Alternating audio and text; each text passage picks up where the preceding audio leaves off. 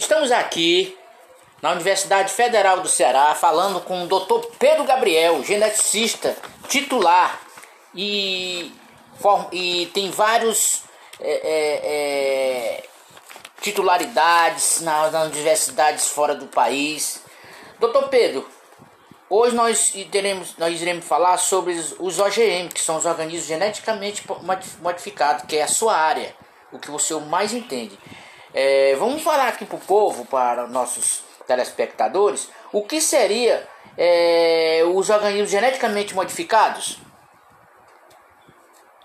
Os, organi os organismos geneticamente modificados, os OGM, são seres vivos como animais, plantas e microorganismos que sofreram mudanças no seu DNA de uma forma que não costuma ocorrer normalmente.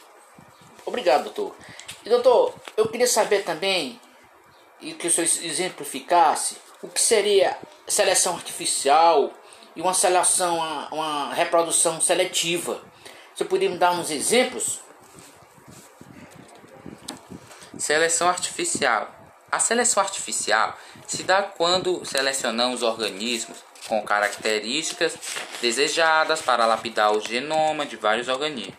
Já a reprodução, reprodução seletiva já a reprodução seletiva consiste em selecionar organismos com características desejadas, favorecendo a reprodução deles. Certo. Entendi, doutor.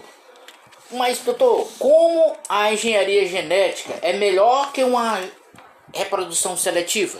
Ela se torna melhor rápido quando produz um novo tipo de organismo, de forma rápida, controlada e precisa. E, doutor, é, o que é realmente um transgênico? As pessoas uh, entendem o que é um transgênico, tem medo do transgênico, acham que vai prejudicar a saúde. Mas o que seria mesmo um transgênico? É uma mudança de genética deletando uma região do DNA no organismo, adicionando um novo gene de outra espécie o organismo, resultando um novo organismo, melhorando e mudando alguma característica do organismo que possa trazer algum benefício para nós. Doutor, e sim, falando nos riscos, quais são os riscos envolvidos é, em modificar um alimento? Pode gerar risco para a nossa saúde, outros seres vivos ou causar impactos ambientais mas os riscos, riscos são menores que os benefícios. Muito bem, doutor. E, doutor, com relação aos organismos geneticamente modificados mais comercializados no mundo hoje, qual seria aqueles produtos que mais se comercializa, que são produtos geneticamente é, modificados? Existem vários, porém os principais são milho, soja, algodão e canela, canola.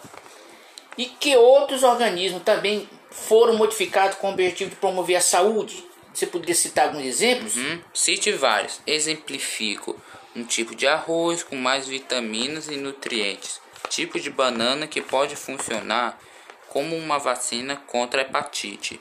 B. Tipo de abacaxi que pode ajudar a combater o câncer ou um tipo de trigo que causa menos alergia. Doutor, e com relação à tecnologia trazida pela engenharia genética, como ela pode ajudar a produção de alimentos no futuro? É possível que sejamos capazes de desenvolver plantações que prosperem em condições ambientais, como com grande presença de sal, alumínio ou climas muito quentes, frios ou secos, que também podem aumentar o rendimento de colheitas, a qualidade nutricionais dos alimentos, eliminar o uso de pesticidas e barbatear o preço. E por que algumas pessoas são contrárias à modificação geneticamente do, no organismo? Porque acham algum, algo não, não natural. Agora, doutor Pedro, dê sua palavra final aqui para nossos telespectadores, para as pessoas que estão lhe ouvindo, e sua palavra final sobre os OGMs. A engenharia genética é uma ferramenta que trouxe e pode trazer muitos benefícios importantes. Para que o futuro da humanidade ela tenha um grande potencial e explorar esse potencial pode trazer muitos benefícios para nós.